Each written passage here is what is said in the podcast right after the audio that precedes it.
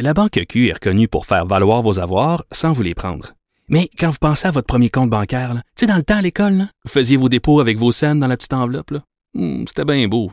Mais avec le temps, à ce compte-là vous a coûté des milliers de dollars en frais, puis vous ne faites pas une scène d'intérêt. Avec la Banque Q, vous obtenez des intérêts élevés et aucun frais sur vos services bancaires courants. Autrement dit, ça fait pas mal plus de scènes dans votre enveloppe, ça. Banque Q. Faites valoir vos avoirs. Visitez banqueq.ca pour en savoir plus. Pendant que votre attention est centrée sur vos urgences du matin, vos réunions d'affaires du midi, votre retour à la maison ou votre emploi du soir, celle de Desjardins Entreprises est centrée sur plus de 400 000 entreprises à toute heure du jour.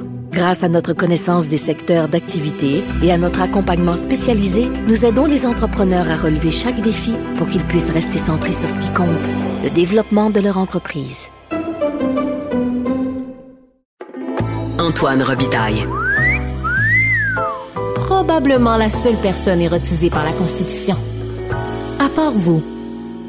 Mais bonjour Patrick Taillon, Bonjour Antoine Robitaille. notre chroniqueur constitutionnel et accessoirement professeur de droit à l'Université Laval. Il y a un sujet constitutionnel qui s'impose aujourd'hui et c'est pas nécessairement le serment au roi, c'est cette loi sur Oui. la souveraineté de l'Alberta dans un Canada uni. Oui, une loi inédite. euh, et, et on attendait quelque chose hein, pendant l'élection. euh, Daniel Smith, pendant la course à la chefferie, pardon, du Parti conservateur, Daniel Smith avait tenu des propos tellement provoquants que même la lieutenant-gouverneur de l'Alberta avait dit, moi, je signerai jamais une loi avec euh, qui défie autant euh, l'État de droit puis l'autorité des tribunaux. Oui. Alors, euh, on était un peu impatient de voir est-ce qu'elle allait, est-ce qu'elle allait aller aussi loin que ses intentions affichées. Et, il y a quand même eu, euh, comment je pourrais dire, probablement que le ministère de la Justice de l'Alberta a, a envoyé ses meilleurs fonctionnaires et ses meilleurs juristes pour expliquer à Daniel Smith un, un certain nombre de bases en droit et tout ce volet qui, qui s'annonçait euh, éminemment critiquable là, de, de remise en question de l'autorité des tribunaux a en grande partie euh, disparu. OK, Euh, là, il faut que tu nous situes. C'était quoi cette affaire-là? C'était parce que. on- Ben, elle, elle disait, elle disait, moi, quand il y a une loi fédérale qui nuit à nos intérêts Ouais. ou que l'on considère contraire à la Constitution, on va décider, nous, en Alberta, qu'on ne la respecte pas et qu'on ne l'applique pas. Et si jamais il y a un ordre du tribunal qui nous oblige à respecter la loi en vigueur adoptée par le fédéral, ben on le respectera pas non plus. Et ça, c'était manifestement euh, contraire à l'état de droit, à la primauté du droit, à l'autorité des tribunaux. Et c'est cet aspect-là un peu qui a, qui a disparu du projet de loi euh, qui a été déposé la semaine dernière. Mais on n'est pas tombé pour autant dans un projet de loi purement déclaratoire, là, on dirait, euh, où on ne serait que dans des, de vagues principes, sans trop connaître un peu les conséquences de tout ça. On, on dirait qu'elle a quand même tenu dans son, son bras de fer, j'imagine, avec les, les légistes qui ont rédigé le projet de loi, à ce que le projet de loi ait des, des, des dents, euh, qui est euh, une espèce de mécanisme pour assurer des suites à, à ce qu'elle voulait mettre en place? Mhm. Et donc, grosso modo, cette mécanique, elle est, elle est un peu inédite. C'est-à-dire que on, on introduit dans le droit de l'Alberta un débat parlementaire sur les lois fédérales. Donc, quand il y a une loi fédérale qui est controversée, je sais pas moi, sur les armes à feu, sur euh, une taxe carbone, sur la péréquation, là, je prends les sujets qui préoccupent les Albertains, Ouais. euh, euh, et ben là, ils vont organiser un débat et là, ça s'inspire un peu du Québec. Ils vont voter une résolution. On a l'habitude au Québec de, de ces résolutions unanimes ou transpartisanes qui dénoncent l'action d'Ottawa.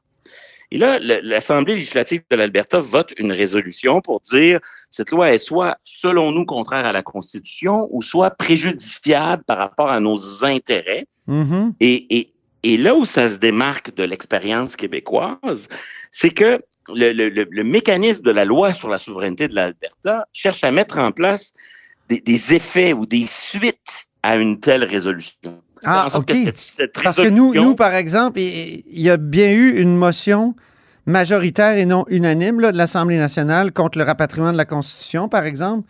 Puis En fait, il il y en a eu s'applique. plusieurs avant, Il s'applique quand même. après. Oui, il y en a eu plusieurs sûr. depuis, mais, mais, mais pendant les négociations, là, je pense à. Bien sûr. Ouais. C'était jamais- ouais, pendant les négos, c'était pas unanime, en effet, mais c'était quand même transpartisan. Oui. Sur plein d'autres sujets, là, je sais pas moi, les bourses du millénaire, Ouais. ou telle intrusion Mais les fédérale. effets, c'est ça qui est important là, dans, dans- dans le cadre de notre discussion. Tu dis qu'en Alberta, ça va avoir des effets, alors qu'au Québec, c'est un peu déclaratoire. Exactement. Mais là, les effets, c'est la grande surprise du projet de loi parce que les effets vont beaucoup plus loin euh, que ce que l'on anticipait.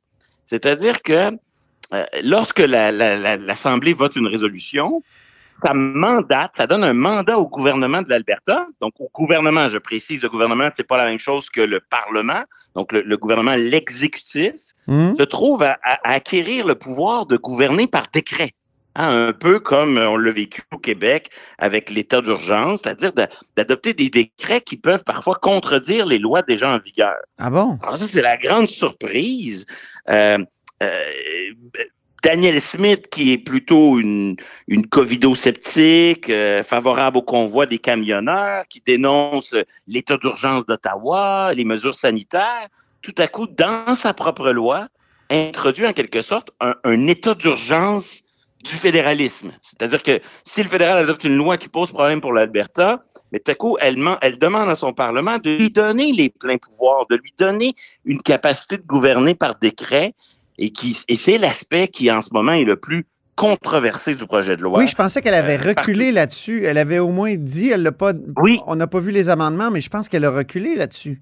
Tout à fait. Daniel la Smith. vague de critiques, la, la vague de est tellement forte sur cet aspect inattendu du projet de loi euh, qu'elle elle, elle aurait déclaré euh, cette fin de semaine qu'il y aura des amendements sur cet aspect-là. Bon, il y aura des amendements, on va attendre, on va les voir, mais, mais, probablement qu'il y aura en, tout cas un, mécanisme plus subtil.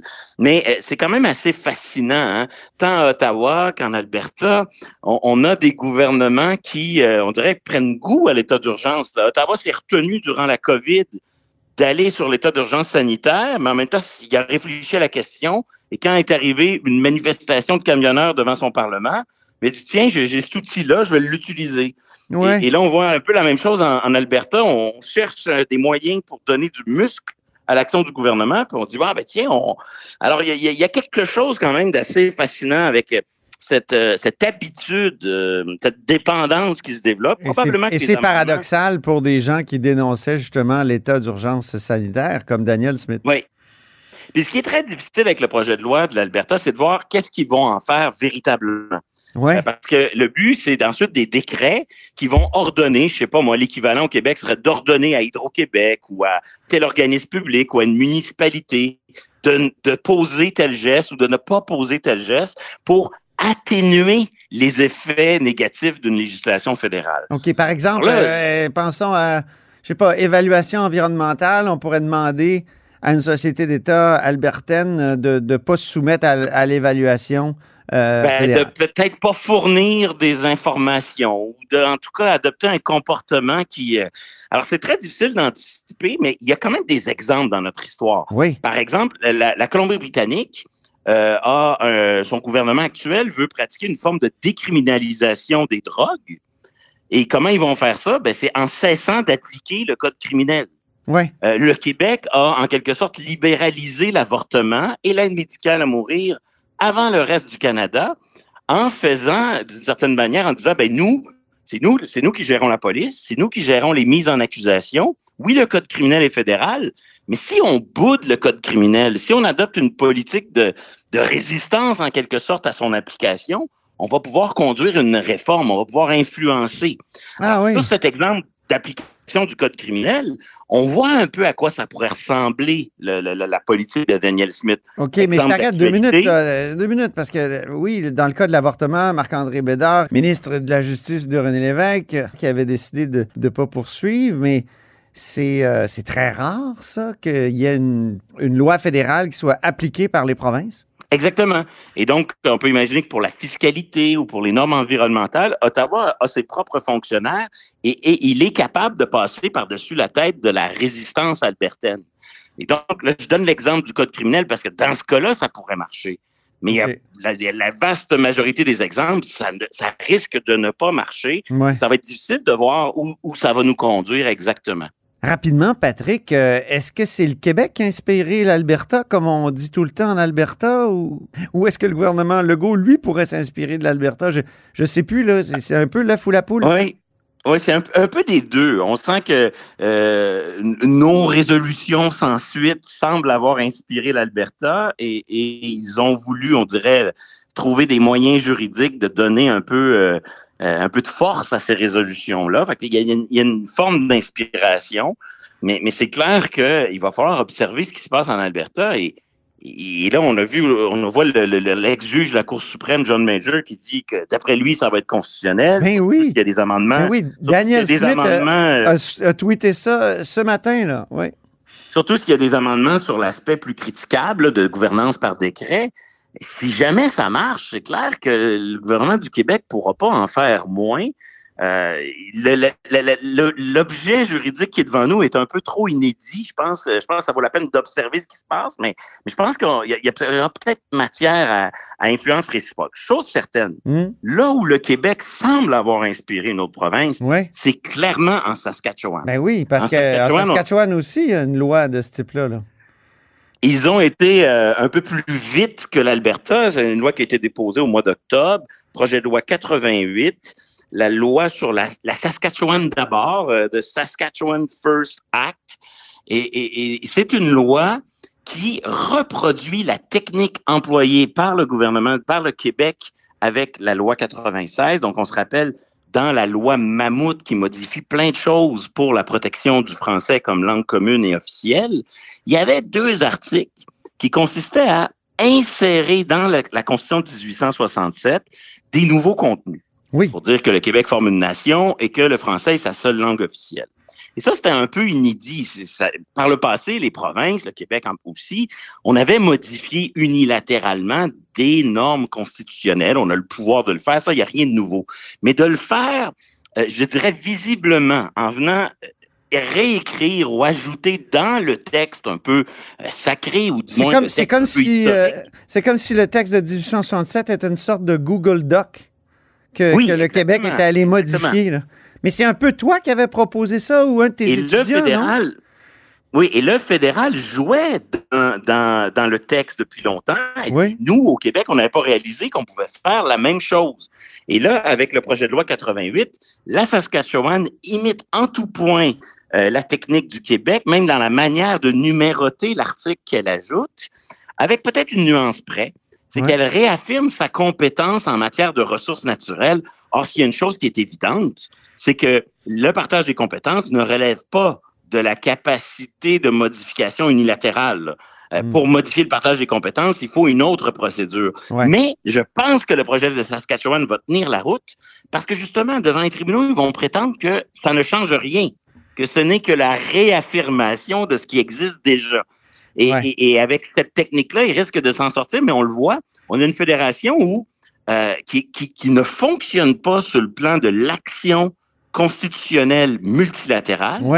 Et de plus en plus, tant Ottawa, l'Alberta, le Québec, la Saskatchewan, ce qui marche dans ce pays-là, c'est des coups unilatéraux, des coups unilatéraux.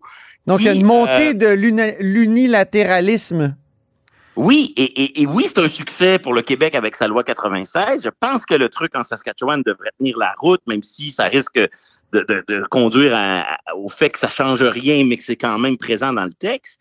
Mais à long terme, si euh, les, gens qui sont authentiquement préoccupés par la santé de cette fédération devraient normalement s'inquiéter de l'incapacité de cette fédération à se parler, à se concerter. Si euh, tout ce qui fonctionne, c'est des gestes unilatéraux posés par Ottawa ou des gestes unilatéraux posés par les provinces, à un moment donné, il y, a, quelque chose qui ne, tiendra plus.